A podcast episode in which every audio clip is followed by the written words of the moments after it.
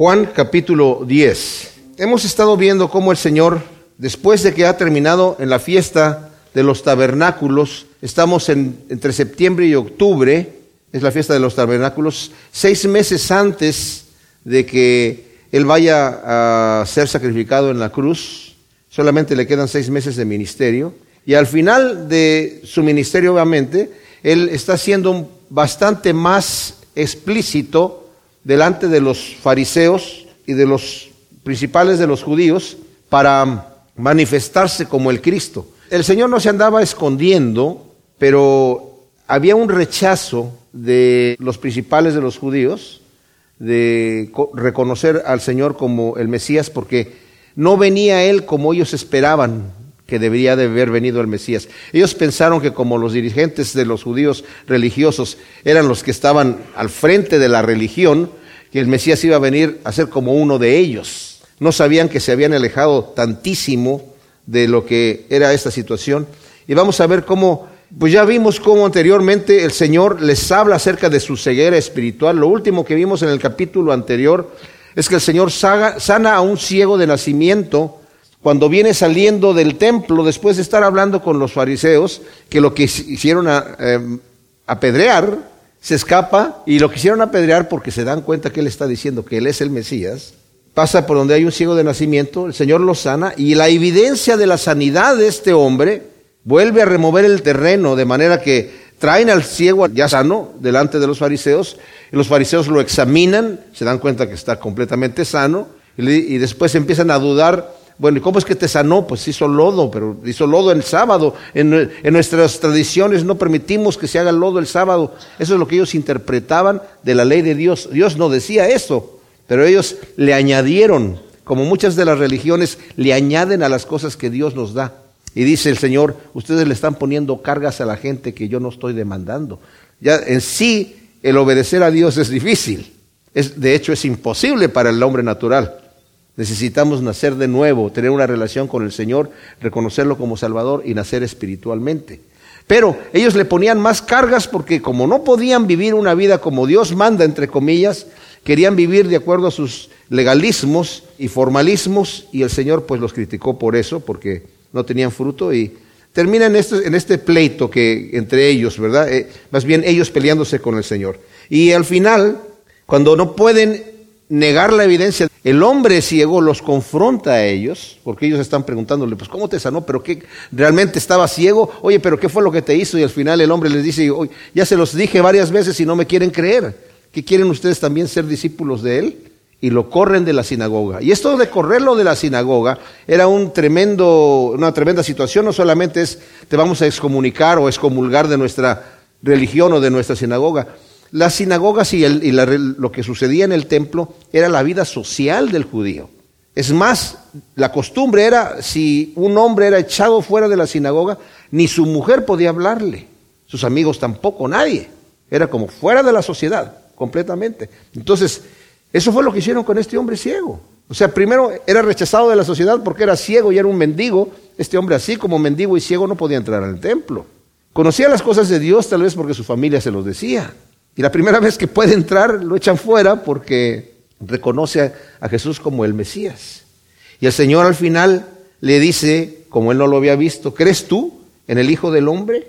Y le dijo, ¿él quién es? El Hijo del Hombre es el título que el Señor se daba como el Mesías, el Hijo de Dios. Viene de Daniel capítulo 7, que Daniel le llama el Hijo del Hombre y él se llamaba a sí mismo el Hijo del Hombre. ¿Quién es, Señor, para que crea en Él? Porque no, no, lo había visto. O sea, el Señor le puso lodo al, ciego y le dijo, ve y lávate en el estanque de Siloé. Y el ciego se fue con el lodo, se lavó y vio, pero no vio a, Jesús. De manera que cuando le dice, ¿quién es? Le dice, yo soy el que habla contigo. Y, y le dijo, sí creo, Señor, y lo adoró. Y los que estaban ahí, unos de los fariseos que estaban ahí viendo el suceso, le dice, en forma burlona le dijeron al Señor, oye Señor, ¿y nosotros también estamos ciegos? Y el Señor les dice, si ustedes fuesen ciegos no tendrían pecado. Pero ahora por cuanto dicen, vemos, su pecado permanece. Continuando esta conversación, el Señor entra en el capítulo 10. En el mismo momento en donde acaba de hablar con los fariseos, continúa hablando y me imagino que todavía está mirando a estos fariseos que acaban de hacer esta situación, cuando dice en el versículo 1, en verdad, en verdad os digo que el que no entra por la puerta en el redil de las ovejas, sino sube por otra parte, es ladrón y salteador. Pero el que entra por la puerta es el pastor de las ovejas. A este abre el portero y las ovejas oyen su voz. Y a sus ovejas llama por nombre y las saca. Cuando ha sacado a todas las suyas, va delante de ellas y las ovejas lo siguen porque conocen su voz. Y de ningún modo seguirán al extraño, sino que huirán de él porque no conocen la voz de los extraños. Esta alegoría les dijo Jesús, pero ellos no entendieron qué era lo que les decía. Ahora, el cuadro que el Señor está presentando aquí, debemos entender que muchas de las parábolas que nosotros leemos, que el Señor Jesucristo dio en su época, las parábolas son alegorías, es una forma de, demostrar una verdad del reino de Dios con situaciones comunes que la gente vivía. Nosotros tal vez estamos un poco más desprendidos de cómo funcionaban los pastores de aquella época, pues no, estamos viviendo ni siquiera en aquella época y aunque seamos pastores en nuestra época aquí en Occidente, no tenemos las costumbres que tenían los pastores de aquel entonces. Pero aquí está hablando de un lugar en donde los pastores llegaban del campo con sus ovejas y había un corral común en donde todos los pastores llegaban con las ovejas y las metían todos en un solo lugar y se quedaban la noche ahí, las ovejas todas juntas, todos los rebaños mezclados. Y a la mañana siguiente, cuando iba a salir el pastor a llevar a sus ovejas a, pastar, las iba llamando una por una, por nombre, y las ovejas conocían la voz del pastor. No, no crean ustedes que tenía que decir fulanita y luego sutanita, y no salía sutanita hasta que fulanita.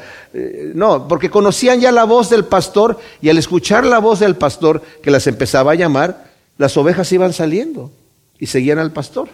Y llegaba otro pastor con diferente voz y ya reconocían su voz. De hecho, en Israel es, es, común ver que de repente van dos pastores platicando y las ovejas de los dos van atrás caminando y están todas revueltas. Y de repente ya se despiden y se va uno por su camino y va cantando o va diciendo alguna cosa y las ovejas solitas empiezan a separarse. No tienen que venir manualmente el pastor a separarlas, sino que ya se separan porque conocen la voz de su pastor. Bueno, el Señor está hablando aquí de ese tipo de corral que tienen en la ciudad. Pero está diciendo, está hablando aquí de la persona que va a entrar, o sea, del pastor. Dice, el que no entra por la puerta del redil de las ovejas, sino que sube por otra parte es ladrón y salteador. El que entra por la puerta es el pastor de las ovejas. El portero lo reconoce, obviamente, y las ovejas oyen su voz y las llama por nombre. Y cuando la saca, dice, van, va delante de ellas y las ovejas continúan siguiéndolo a él porque conocen su voz. Y al extraño no lo van a seguir porque no conocen la voz del extraño. Ahora dice que ellos no entendieron esta parábola, esta alegoría. Y tal vez muchos de nosotros tampoco. Entonces continúa el Señor explicando un poco y dice, volvió pues a decirles, de cierto, de cierto os digo, yo soy la puerta de las ovejas. Todos los que vinieron antes de mí son ladrones y salteadores, pero no los oyeron las ovejas. Yo soy la puerta. El que por mí entra será salvo y entrará y saldrá y hallará pastos. El ladrón no viene sino para hurtar y matar y destruir. Yo he venido para que tengan vida y la tengan en abundancia. O sea, vuelve a decir aquí que el salteador, ¿verdad? El ladrón, que es ladrón y salteador, lo acaba de decir en el versículo 1, el que sube por otra parte es ladrón y salteador, ha venido para matar, destruir y hurtar. O sea, el Señor está hablando aquí, obviamente es una parábola dirigida a estos fariseos que le habían preguntado nosotros estamos ciegos. Ellos eran los líderes religiosos. La gente realmente no los seguía. Los consideraban como los religiosos y era como la élite de la sociedad religiosa y están allá en su propio mundo. Como a veces nosotros podemos ver a los religiosos, ellos están allá, se meten en su convento o se meten allá en sus cuartos, hacen sus asuntos de religiosos y esos son ellos. Nosotros participamos de las cosas de la religión una vez a la semana, si acaso, allá cada, como dicen cada vez que San Juan baje el dedo, o verdad, cuando se les antoje, pero ellos sí están dedicados. El Señor no nos ha llamado a ese tipo de relación con Él. Pero ¿qué es lo que sucede? A la gente normalmente no se le antojaba esa situación. O sea, estar ahí metido, eh, eh, venir ahí a, orar delante de Dios y estar ocupado en las cosas de Dios. Yo tengo que trabajar y obviamente el Señor no los llama a todos tiempo completo a dedicarse en un ministerio religioso. Pero a lo que estoy refiriéndome aquí es que el Señor dice, hay ovejas que no han oído la voz de estos hombres porque ellos no son los que entran por la puerta, ellos no son el verdadero pastor. El Señor Jesucristo le dijo a los fariseos, y eso no les gustó para nada. Las prostitutas y los ah, ladrones y los asesinos van delante de ustedes al reino de Dios. Ellos van adelante. Cuando el Señor Jesucristo empezó a hablar, se le acercaba este tipo de gente a escucharlo. Leemos que cuando nos dice allí en Lucas capítulo 15, las tres parábolas que el Señor da acerca del reino de Dios, la de las cien ovejas, la de las diez monedas y la del hijo pródigo, que habla en donde una, el pastor teniendo cien ovejas pierde uno y la, la va a buscar. Y no descansa hasta que la encuentra, deja las 99 guardadas y sale a buscar la perdida. Y de la mujer que teniendo 10 monedas, monedas especiales que tenía en su casa, unas arras que tenía ahí, pierde una y remueve toda la casa hasta que la encuentra. Y cuando la encuentra, se goza con sus vecinas. Y del padre que tiene dos hijos, uno que y los dos están en casa, pero uno se le va, pide la herencia, se va y se pierde. Hasta que regresa el hijo perdido y el padre hace una gran fiesta. Y vemos que esas parábolas el Señor se las enseñó porque los religiosos lo estaban criticando, diciendo, este hombre, hablando de Jesús, se sienta con los pecadores y come con ellos. En esa cultura el sentarse y comer era identificarse con ellos. Nosotros los echamos fuera, le cerramos la puerta del templo en la cara. Esos no pueden entrar aquí. Pero este se sienta a comer con ellos y los recibe. Y el Señor les dijo, ¿sabes qué? Así es el reino de Dios. Mi Padre Celestial está más preocupado y dijo él, está más preocupado por uno que está perdido que por 99 que ya tiene seguros acá. Y sale a buscarlo. Y el Señor con esta actitud era el pastor al cual las ovejas escuchaban su voz. Los otros hombres habían entrado por otros lados, subiendo por la puerta, no obedeciendo las cosas que Dios nos daba. Miren, la ley que Dios había dado en el Antiguo Testamento, la ley de Moisés, que estos hombres no cumplían, pero que decían que sí cumplían, y le añadieron a esta ley, como dije yo, tradiciones y eran cargas que le ponían a los hombres que no podían llevar. He puesto el ejemplo del sábado. El Señor dijo, no puedes eh, trabajar en el día sábado, ni puedes andar llevando cargas en el día sábado.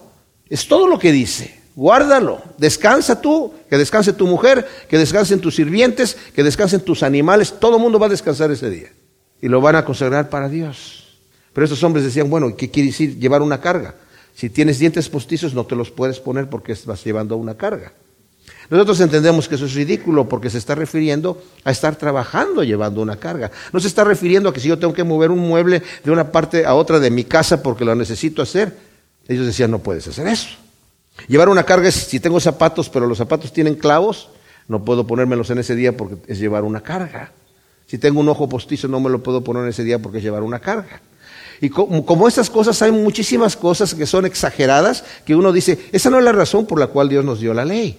Pero ellos hacían estas cosas para cubrir lo que no podían hacer. Pablo el apóstol nos dice que la ley de Dios nos la dio, obviamente para cumplirla, pero a la vez tenía un propósito, mostrarnos que para nosotros es imposible cumplirla. Lo que Dios demanda de mí, yo no lo puedo hacer. Y el propósito de esto es que llegara yo quebrantado delante de Dios diciendo, Señor, me doy, no puedo hacer nada, no sé qué hacer. La primera palabra que el Señor habla en, en su mensaje de, en el Sermón del Monte dice, bienaventurados los pobres de espíritu, porque de ellos es el reino de Dios. Bienaventurado quiere decir qué dichosos son. Qué dichosos son aquellos que no tienen nada, ni saben cómo llegar delante de Dios, ni saben qué hacer, ni saben cómo obtenerlo, no tienen cara, no tienen nada, ninguna credencial, y solamente digan, Señor, yo no sé qué hacer, ayúdame, ayúdame, Señor. No sé ni cómo llegar delante de ti. De ellos es el reino de Dios. O sea, el propósito de la ley era que quebrantarme a mí para que yo llegara delante de Dios pidiendo ayuda. Como la oveja que escucha al pastor, como la oveja que se descarrió y que ya no sabe qué hacer, ya se le rompieron las patas tal vez, se cortó, está herida, y la oveja la encuentra el pastor, la toma, dice el Señor, y la lleva en sus brazos, cura sus heridas y se la lleva al redil y la cuida hasta que sana. Eso es lo que Dios hace con nosotros. Él no nos pide que hagamos cosas que nosotros no podamos hacer. Él ya sabe que no podemos hacer las cosas que Él nos pide, pero Él nos lleva de manera que nosotros podamos descansar en, en Él. Entonces, diciendo esto, les dice, el ladrón viene para hurtar, matar y destruir. Yo he venido para que tengan vida y la tengan en abundancia. Esto es tremendo. Porque el Señor en, Ezequiel capítulo 34 le dice a los religiosos judíos, ustedes son esos pastores que han tomado las ovejas y se las comen. Las engordan, les quitan la lana y se las comen. Ustedes solamente le están sacando para ustedes de las ovejas. A ustedes no les interesan las ovejas por, por el interés mismo de la oveja. A ustedes les interesa solamente utilizarlas, comer, engordarlas, comérselas, sacarle la lana y tirar lo que sobra. ¿Y cuántos ministros, desafortunadamente, hacen eso? Toman la religión como una fuente de ganancia. Y en la Biblia ya nos advierte acerca de esos falsos maestros. Viven para su vientre solamente. Se la viven pidiendo dinero en exageración, viviendo unas vidas en un completo lujo, porque son hijos del rey, porque se ponen diferentes nombres. Inventan doctrinas, como la doctrina de la prosperidad. Solamente tienes que confesar que, tienes este, prosperidad para que te... ¿Saben quién inventó esas doctrinas? La gente que quiere vivir en la opulencia y sacando todo de los demás, para darse permiso. Yo soy el buen pastor, dice el versículo 11. El buen pastor su vida pone por las ovejas. El asalariado que no es pastor, de quien no son las propias ovejas, ve venir al lobo y abandona las ovejas y huye, y el lobo las arrebata y las dispersa. Porque es asalariado y no le importan las ovejas. Yo soy el buen pastor y conozco las mías y las mías me conocen. Así como el Padre me conoce, yo conozco al Padre y pongo mi vida por las ovejas. También tengo otras ovejas que no son de este redil. También ellas debo traer y oirán mi voz y vendrán a ser un solo rebaño y un solo pastor. Por esto el Padre me ama por cuanto yo pongo mi vida para volverla a tomar. Nadie me la quita sino que yo la pongo de mí mismo. Tengo autoridad para ponerla y tengo autoridad para volverla a tomar. Este mandamiento recibí de mi Padre. Ahora, el Señor acaba de decir en el versículo 10, el ladrón viene para hurtar, matar y destruir, pero yo he venido, dice el Señor, para que tengan vida y vida en abundancia. El Señor, y esta es una imagen que necesitamos corregir en nuestra mente. A veces pensamos que a Dios le gusta que suframos. Yo pensaba eso antes de yo conocer al Señor. Yo conocí al Señor en México, yo soy de México y era drogadicto y una vez me encontré una Biblia tirada en mi casa que otro amigo drogadicto la llevó y la dejó allí porque creían en Jesucristo como un eh, filósofo. Yo la empecé a leer y decía yo, increíble, nunca había sabido yo que Jesús era así. Yo no sabía que Dios le tendía la mano al, al, pecador. Yo pensaba que uno tenía que ser bueno. Yo pensaba que la iglesia del Señor Jesucristo era como la iglesia del Chapulín Colorado. Síganme los buenos. Pero el Señor más bien dijo, síganme los malos. Yo he venido por los enfermos y por los que necesitan. Y saben una cosa que yo vi en la grandeza de Dios es que el Señor no quería que yo estuviese con la cabeza abajo y todo triste, golpe de pecho, caminar de rodillas. ¿Saben qué? Cuando yo he visto personas en esas peregrinaciones, yo nunca participé, caminando de rodillas, dándose golpes de pecho. ¿Por qué lo hacen? Porque piensan que a Dios le agrada esas cosas. Esas son costumbres que vienen de, de religiones paganas, que la gente ha adoptado pero no están aquí en la palabra de Dios. En ningún momento Dios me pide que yo me hiera a mí mismo o que haga algo desagradable eh, físicamente a mi cuerpo para agradarlo a Él. Esos no son mandamientos de parte de Dios. Él dice que vino para que yo tenga vida y una vida abundante, no una vida triste, no una vida así. Yo pensaba eso. Y mucha gente piensa eso. Por eso está esa canción que dice, porque Dios me hizo quererte para hacerme sufrir más. O sea, Dios ya me quiere hacer sufrir y me hizo quererte como tú no me correspondes para hacerme sufrir más. Dios no quiere eso. Dios no quiere hacerme sufrir más. Pero esa es la idea, ¿verdad? Que tenemos. Dice, no, yo he venido para que tengan vida y una vida abundante. El pecado, mis amados, el pecado, dice, es para allá. Y seguramente pensamos, si Dios dice que es para acá. No, Dios dice que es para allá, pero Dios sí le da el blanco a darme una vida verdaderamente con gozo y felicidad y satisfacción. Pero el pecado pretende llegar allá y al final no llega. Entonces dice, yo soy el buen pastor que pone su vida por sus ovejas. El asalariado, no. El asalariado es asalariado y cuando ve venir el lobo huye. Eh, recordamos el ejemplo de David, por ejemplo, cuando él le narraba a Saúl, dice, yo quiero ir a pelear con esa gigante Goliat porque eh, aunque yo soy pequeño y él es grande, sábete que cuando yo era pastor de ovejas y venía un león o venía un oso y se robaba una de las ovejas, yo iba y se la quitaba y lo mataba. Dios lo entregaba en mi mano, no es porque yo esté muy fuerte, es porque Dios lo entregaba en mi mano. Arriesgaba su vida por las ovejas. El asalariado, ¿qué dice el Señor? El asalariado le tira otras tres para que se entretenga y sale corriendo. Y a veces yo he pensado, tal vez el padre de David le hubiera dicho, pues le tiran, está bien, mijo, tírale tres ovejitas, pero yo prefiero verte a ti sano que las ovejas muertas.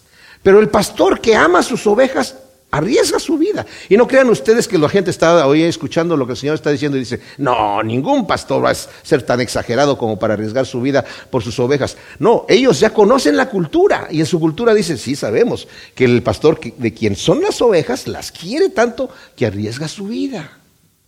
Dice, y ellas me conocen, yo las conozco y ellas me conocen, así como mi padre eh, me conoce, yo conozco y yo conozco al padre y pongo mi vida por las ovejas, también tengo otras ovejas, dice aquí, que no son de este redil. A ellas debo traer y oirán mi voz y vendrán a ser un solo rebaño y un solo pastor. No se refiere como algunos dicen, ah, que está refiriéndose a, otros planetas, tal vez que el Señor puso vida en otros planetas y mis ovejas de otro redil. Yo he escuchado esas interpretaciones, que son de otros planetas. Se está refiriendo que está abriendo aquí a los gentiles que somos todos nosotros, que no éramos judíos, porque primero el Evangelio vino a los judíos, para que seamos un solo pueblo, como dice la Escritura. Por eso el Padre me ama por cuanto yo pongo mi vida para volverla a tomar. Nadie me la quita sino que yo la pongo de mí mismo. Tengo autoridad para ponerla y tengo autoridad para volverla a tomar. Este mandamiento recibí de mi Padre. Y esto es especial, porque como he dicho en otros estudios, mis amados, Jesucristo no lo mataron en la cruz. Jesucristo murió. Y las últimas palabras que hay ahí dice que gritó dos veces. Todo está consumado. Un hombre que estaba muriendo en la cruz lentamente no tiene las fuerzas para gritar, todo está consumado a gran voz. Y luego volvió a decir, en tu mano encomiendo mi espíritu. Y dice la escritura, inclinó su rostro y entregó el espíritu. De otra manera hubiera dicho, entregó el espíritu e inclinó el rostro, ya cuando el espíritu está fuera. Pero él dijo, yo tengo la autoridad para dar mi vida. Le dijo a Pedro, guarda tu espada. Pedro, cuando Pedro lo quiso defender, cuando vinieron a arrestarlo, a mí nadie me quita la vida, yo la doy. Y tengo autoridad para volverla a tomar. Qué, tremendo poder tiene nuestro Dios para decir, aquí entrego mi espíritu y luego decir, bueno, ahora lo voy a volver a tomar. Nuevamente. Tremendo. Pero eso es lo que sucedió. Y volvió a haber división entre los judíos al oír estas palabras. Muchos de ellos decían, demonio tiene, o sea, está loco, está fuera de sí, ¿por qué lo oís? Y otros decían, estas palabras no son de un endemoniado. ¿Puede acaso un demonio restaurar ojos de ciegos? Como ven, están todavía hablando del mismo tema y había una disensión entre la gente. Porque el Señor dijo, el Evangelio viene y es como una espada que empieza a dividir. Los que sí quieren escuchar y los que no quieren escuchar. Y no es, los que no escuchan no es por falta de información, es por falta de fe, porque no quieren creer, porque no quieren abandonar su mala manera de vivir. Como dice eh, Juan 3:19, esta es la condenación que la luz vino al mundo, pero los hombres amaron más las tinieblas que la luz, porque sus obras eran malas y no las quisieron traer a la luz para que sus obras no fuesen reprendidas. Pero los que viven de acuerdo a Dios traen sus obras a la luz para que se manifieste que sus obras son hechas en Dios. Si mis obras son malas, las debo traer delante de Dios para que el Señor me reprenda y las quite y me perdone y me empiece a llevar mi buen pastor por el buen camino. Juan 10, 22, acabamos de ver cómo el Señor acaba de dar esta ilustración acerca del buen pastor.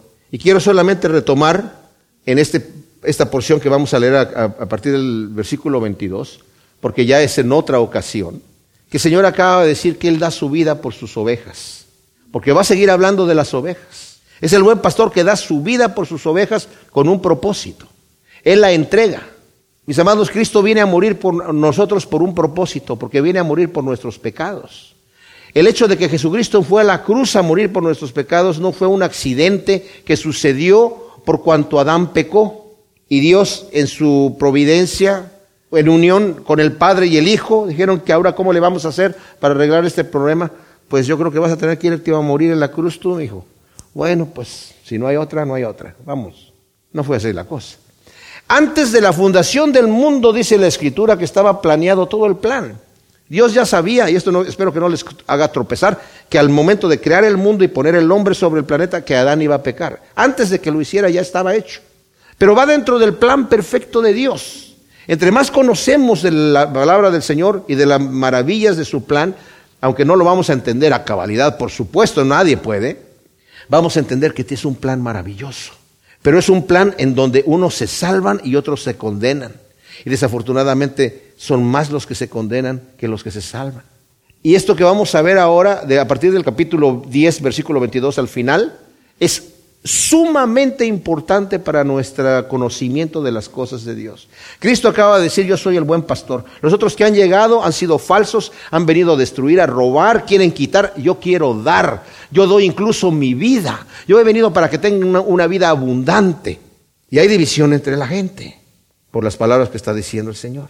Nos dice pues el versículo 22, llegó entonces la dedicación en Jerusalén, era invierno y Jesús se paseaba en el templo, en el pórtico de Salomón. Ahora, la fiesta de la dedicación no la vamos a encontrar en las escrituras en ninguna parte, porque no es una de las fiestas que fueron establecidas por parte de Dios a Moisés, sino que esto fue una costumbre que empezaron a celebrar los judíos en el siglo segundo antes de Cristo.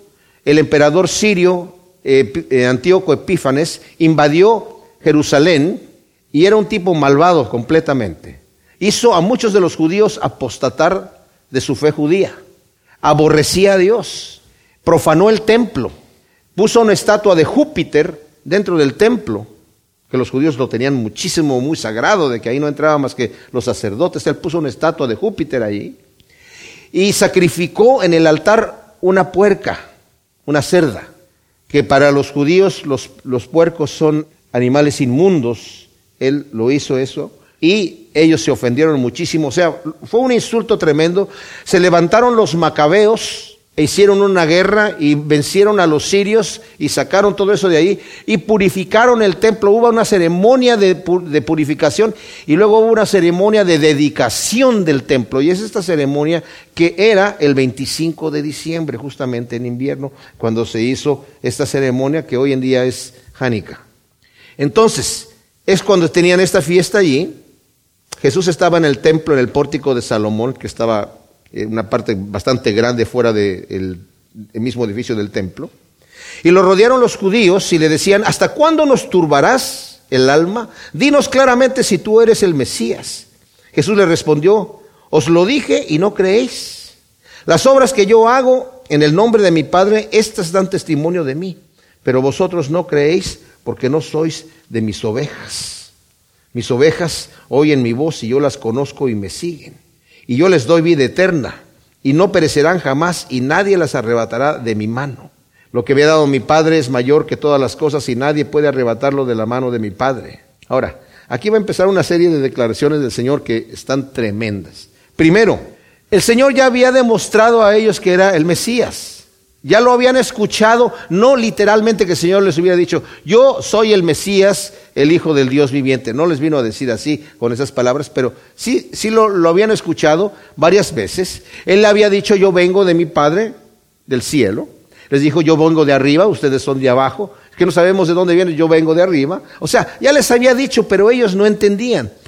Eh, déjenme decir un detalle que mucha gente eh, critica, porque yo me meto mucho en internet y eh, leo muchas cosas que, burlas que nos hacen a nosotros los cristianos, eh, nos tachan de tontos, de ignorantes, de ingenuos y dicen, pues Dios no, Dios, ¿quién lo ha visto? Si nadie lo ha visto a Dios, entonces Dios no existe. Si existe, se anda escondiendo. ¿Qué clase de Dios es un Dios que se anda escondiendo? Dios no se anda escondiendo. Pero las cosas como suceden con el Señor, en nuestra época, ahora por lo menos, porque en la época de, Adán y Eva el Señor estaba ahí presente. Y cuando ah, eh, Abel y Caín presentaron su ofrenda delante del altar, habló directamente el Señor a Caín, le dijo, oye, ¿por qué estás enojado? ¿Por qué no acepté tu ofrenda? No la acepté porque tienes pecado. Y cuando Caín mató a su hermano Abel, el Señor también le habló, le confrontó. Pero ahora nosotros, el Señor pareciera que no nos habla de esa manera. Yo les puedo decir una cosa, a mí el Señor sí me habla, pero no me habla con una voz audible. No se me aparece en un sueño. Me habla a través de su palabra. Y es tan clara y tan fuerte para mí que no necesito una voz audible, ¿verdad? Pero a lo que voy es esto, Dios no se está escondiendo a nadie. Dios se manifiesta a aquellos que tienen ojos para verlo. Y los que de nosotros hemos conocido a Cristo como nuestro Salvador, hemos sido personas que hemos abierto los ojos. Cuando me cayó esa Biblia en las manos que yo la empecé a leer, no tuve que tener una otra confirmación para dar, yo creer que Jesucristo era el Hijo de Dios y que lo que estaba escrito ahí era verdad. No tuve que tener otra cosa, porque quería ver, porque quería escuchar. El que llama se le abre, el que busca encuentra, el que pide se le da, dice el Señor. Son promesas. Y nadie puede tener una excusa. Que digan, es que Dios se anda escondiendo, dice, dice Pablo en Romanos capítulo 1. Dice, la ira de Dios se revela contra toda impiedad e injusticia de los hombres que retienen con injusticia la verdad. Porque conociendo a Dios no le glorificaron como a Dios. Se envanecieron en sus razonamientos y su corazón fue entenebrecido. Porque lo que de Dios se conoce, lo que conocemos de Dios, su poder magnífico y su deidad, su eterno poder y sabiduría, son vistos por medio de las cosas hechas. Está su huella digital y su firma en cada una de las cosas hechas. Pero el que no quiere ver dice, no, esto viene por evolución y viene por, por azar y por... porque así es. Pero contra toda ley científica explican estas cosas porque, como dice la Biblia, profesando ser sabios se hicieron necios y Dios los entregó a una mente reprobada para hacer cosas y creer cosas que no convienen. Porque no quisieron tomar en cuenta a Dios, Dios los entregó una, una mente reprobada. O sea, Él no se anda escondiendo. Pero aquí le están diciendo, eh, dinos rápidamente, ya no nos estés turbando y dinos claramente si tú eres el Mesías. Y el Señor dice, ya os lo dije y no creéis. Las obras que yo hago en el nombre de mi Padre, estas dan testimonio de mí. Está diciendo, lo que yo estoy haciendo, mis obras dan testimonio de quién soy yo. Más adelante les va a decir, si no me van a creer a mí por mi palabra, crean por las obras que estoy haciendo. Si no me creen, mis obras dan testimonio. Pedro cuando está predicando en su mensaje de en, eh, el día de Pentecostés, versículo 22 del capítulo 2, varones israelitas, oíd estas palabras, Jesús Nazareno, varón aprobado por Dios entre vosotros con maravillas y prodigios y señales milagrosas que Dios hizo por medio de él entre vosotros, como también vosotros sabéis. Fíjense, aquí está dando Pedro, esta es la razón que ustedes se pueden dar cuenta que es aprobado por Dios. Fue un varón aprobado por Dios entre vosotros, ¿cómo? Con maravillas y prodigios y señales milagrosas que Dios hizo por medio de él entre vosotros, como también vosotros sabéis. A este, entregado por el determinado designio y anticipado conocimiento de Dios, o sea, Dios ya lo había planeado que iba a ir a la cruz y así estaba designado. Vosotros matasteis por mano de inicuos crucificándolo, al cual Dios levantó suelto los dolores de la muerte por cuanto era imposible que fuera retenido por ella. O sea, las obras de Dios, dice, están dando testimonio de quién soy yo, está diciendo el Señor aquí. Y ustedes dicen, dilo claramente, ya se los dije, ya se los dijo. Anteriormente le preguntaron en el capítulo 8, ya háblanos claramente, ¿quién eres tú? Se, los estoy diciendo desde el principio. Se los estoy, vengo diciendo desde el principio, pero ustedes no quieren creer. No, y el creer no crean que es creer de que, como dije yo, es que no tenemos suficiente evidencia. Miren mis hermanos, para que ustedes se den cuenta. Jesucristo dijo que iba a resucitar el tercer día. Se lo decía a sus discípulos, a los que estaban con él. Pero había otra gente allí también, algunos de los religiosos que también los llegaban a escuchar. Sus discípulos les entraba por una oreja y les salía por la otra. De manera que cuando Jesucristo murió, ellos estaban tristes, y ahora ya, todo se acabó. Creímos que Él iba a ser, pero pues ah, murió.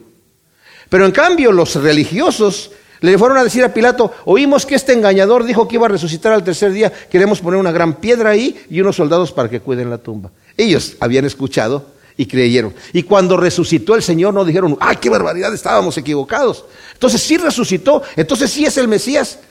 Sobornaron a los eh, soldados para que dijeran que sus discípulos habían hurtado el cuerpo. Estos hombres no estaban ciegos, como el Señor les dijo. Ustedes dicen que ven y por eso su pecado permanece. No necesitaban más evidencia. Dice, las obras que yo hago en el nombre de mi Padre, estas dan testimonio de mí. Pero vosotros no creéis, ¿por qué? Porque no sois de mis ovejas. Mis ovejas, les vuelve a repetir, oyen mi voz y yo las conozco y me siguen. Y yo les doy vida eterna y no perecerán jamás y nadie les arrebatará de mi mano. Lo que me ha dado mi Padre, algunas Biblias dicen, mi Padre es mayor que todos y nadie las puede arrebatar de la mano de mi Padre. Yo y el Padre somos uno y los judíos alzaron otra vez piedras para apedrearlo. O sea, le están diciendo al Señor, dinos, ¿eres el Mesías, sí o no? Sí, ah, entonces te vamos a apedrear. Oye, pues entonces, no quieren creer definitivamente. Si les digo que soy el Mesías, ¿me van a respetar? ¿Van a escuchar la razón y la evidencia de por qué soy el Mesías? ¿O simplemente no les gusta que yo soy el Mesías?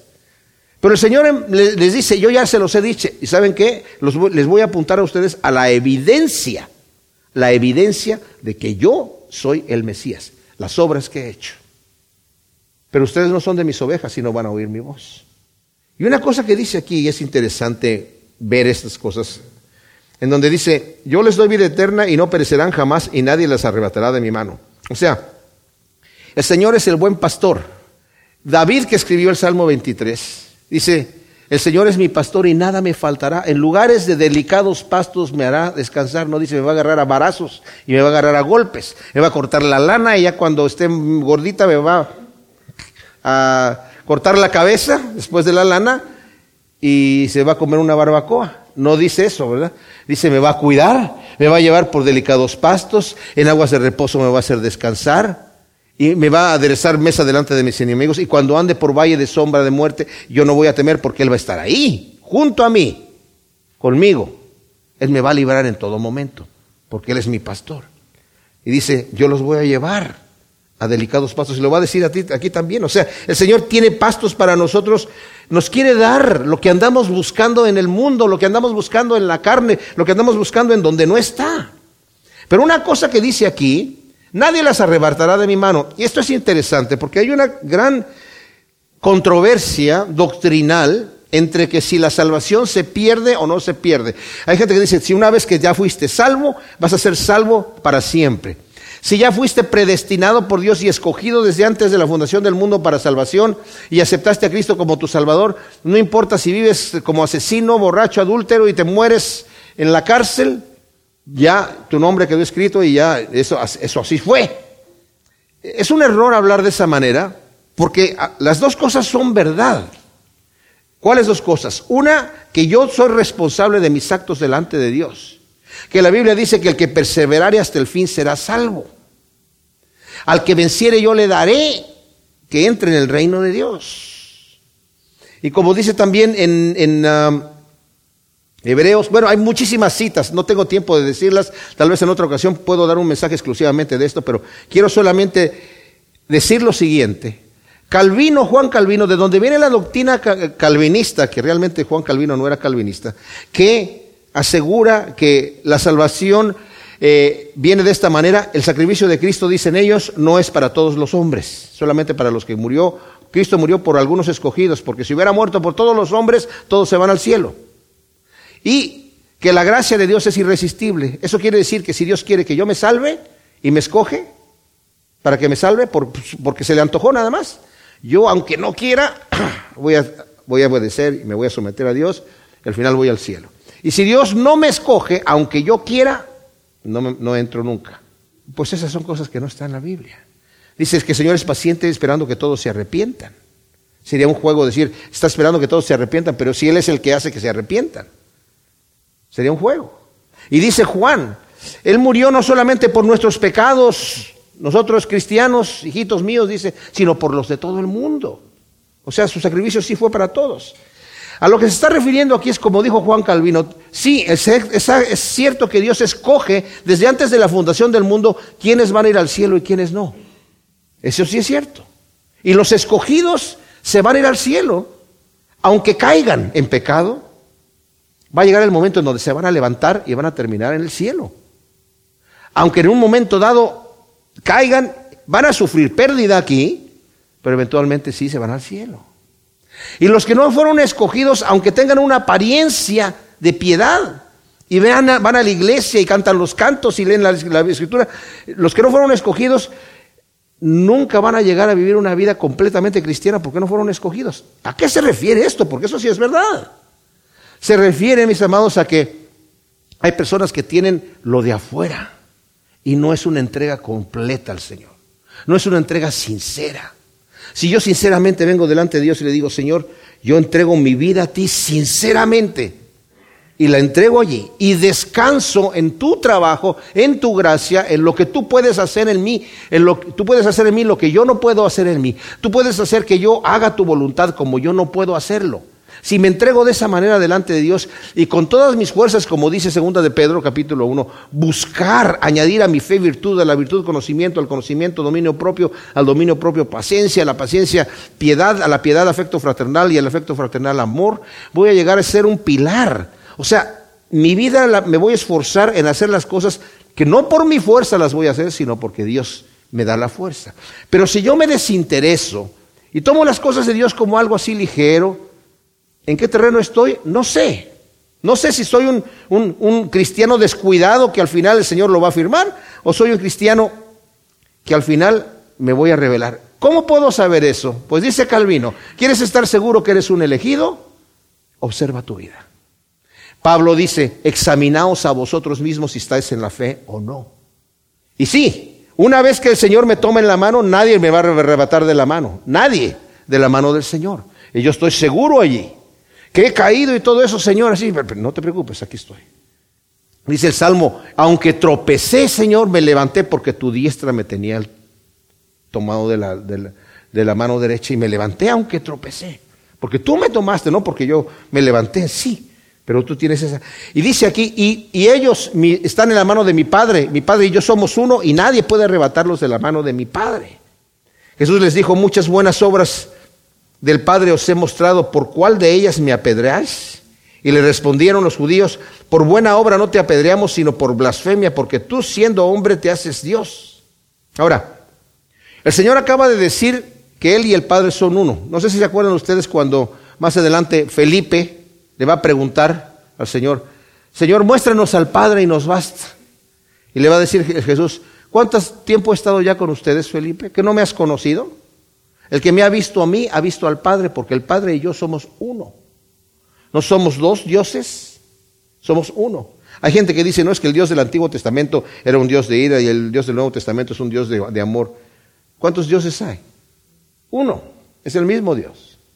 El Padre y yo somos uno. No es como dicen los testigos de Jehová, que hay un Dios más chico y un Dios más grande. O como dicen los mormones, que Jesús es el hermano de Satanás, un ser creado por Dios, pero no es Dios. Aquí los judíos entendieron, más que los testigos y más que los mormones, dijeron, tú te estás haciendo Dios. Siendo hombre, te haces Dios. Ahora, aquí Jesús no va a entrar en una... Eh, discusión teológica con estos hombres, nunca lo hizo. Simplemente yo creo que aquí ya es un juego de palabras que les está diciendo a ellos. Y le cita el Salmo 81, 82, perdón, en donde le, responde el Señor y dice, Jesús le respondió, ¿no está escrito en vuestra ley, yo dije, dioses sois? Si llamó dioses a aquellos a quienes llegó la palabra de Dios y la escritura no puede ser quebrantada, al que el Padre santificó y envió al mundo, vosotros decís blasfemias, dice, porque dije, soy hijo de Dios.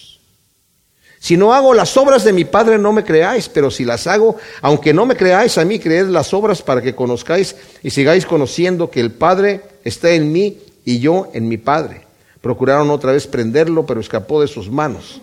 Y nuevamente fue al otro lado del Jordán, al lugar donde Juan estaba bautizando al principio y permaneció ahí. Y muchos acudieron a él y decían, Juan a la verdad ninguna señal hizo, pero todas las cosas que dijo Juan acerca de éste eran verdaderas. Y muchos creyeron en él ahí. Ahora, el Señor les está hablando de este Salmo 82. El Salmo 82 está diciendo, no dije yo a ustedes, les está hablando a los jueces, les llama Elohims. Elohims la palabra para Dios. Que ustedes son dioses, ¿por qué? Porque los jueces en cierta manera tienen control de la vida de la persona que están juzgando. Pero en el Salmo 82, si ustedes lo leen, es bien cortito, se está refiriendo a jueces injustos. Y el Señor solamente está utilizando un juego de palabras porque estos judíos se fijaban en la letra, así como, pero aquí mira lo que dice aquí, lo que dice acá. El Señor les dice, bueno, acá les dijo Dios, sois a hombres injustos. Y ustedes se están molestando porque yo, que soy un hombre que he hecho buenas obras, estoy diciendo, y fíjense lo que dice aquí, declara el versículo 36. No me digan que el Señor nunca dijo que Él era el Hijo de Dios, porque aquí dice, al que el Padre santificó y envió al mundo, vosotros decís blasfemias porque yo dije, dice el Señor, soy Hijo de Dios. Wow, esto se lo está diciendo a personas que tienen piedras ya en la mano ahí. Lo están viendo con las piedras en la mano y el Señor se atreve a decirles, ustedes me, quieren apedrear porque yo dije que soy hijo de Dios. Pues saben qué, señores, voy nuevamente a apuntar a la evidencia. Si no hago las obras de mi Padre, no me creáis, pero si las hago, aunque no me creáis a mí, creed a las obras para que conozcáis y sigáis conociendo que el Padre está en mí y yo en el Padre. Wow. Más claro no lo pudo haber dejado el Señor allí. Pero nosotros que hemos creído, mis hermanos, quiero volver solamente a el punto que estaba hablando hace rato, de examinarnos nuestra vida. Porque es evidente que entre nosotros hay personas que somos algunas ovejas y otros eh, cabras. Algunos van a estar a la derecha y unos a la izquierda, porque no todos los que son llamados son los que son escogidos de Dios. Pero mis amados, necesitamos examinar nuestra vida. Necesitamos darle importancia a lo importante. No hay cosa más importante en la vida. Y no porque yo sea pastor y me dedique a estudiar la Biblia, eh, eh, le voy a dar importancia a lo que yo hago. Independientemente del oficio o trabajo que cualquiera tenga, no hay cosa más importante que garantizarnos a nosotros mismos y estar seguros que somos hijos de Dios y que somos ovejas de nuestro Maestro y que no, seguimos sus pasos. E, la oveja sigue al pastor porque le conviene, porque quiere seguir al pastor. El otro día vi fuera de una tienda, yo me metí a comprar un café y estaba un perrito en una camioneta así, nervioso, viendo hacia adentro de la tienda de, Starbucks a ver si dónde estaba su amo y, no movía nada, estaba así como nada, ¿verdad? Y yo entré, compré mi café y me salí y, ni siquiera me volteó a ver, a ver así como me vio así como rapidito. Y, dónde está? ¿Dónde está? Y, y yo he visto ya cuando de repente llega el dueño, el perrito se vuelve loco. ¿Saben que dicen que esa actitud es una verdadera actitud de adoración? Nosotros estamos así por Dios, ay, ya voy a la iglesia, voy a leer un capítulo, ¿qué Señor? Aquí, aquí te va, ¿verdad? Como si, como si el Señor me estuviera pidiendo, ¿verdad?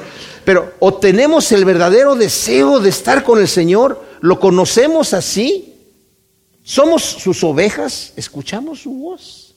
La oveja no va temblando cuando escucha la voz del pastor, va regocijándose porque sabe que le va a llevar a delicados pastos.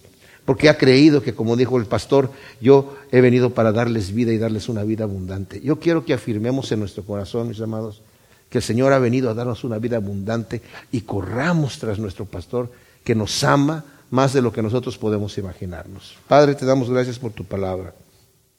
Y yo te pido que nos muestres, Señor, tu amor y tu misericordia de una forma en la cual nosotros no podamos hacer otra cosa que caer rendidos delante de ti agradeciéndote por tu infinito amor y por los planes tan tremendos que tienes para nosotros y el privilegio de habernos revelado tu verdad y tu gracia, Señor, en medio de una generación perversa. Guíanos en tu palabra, Señor, y en tu verdad. Te lo pedimos en el nombre de Cristo Jesús. Amén.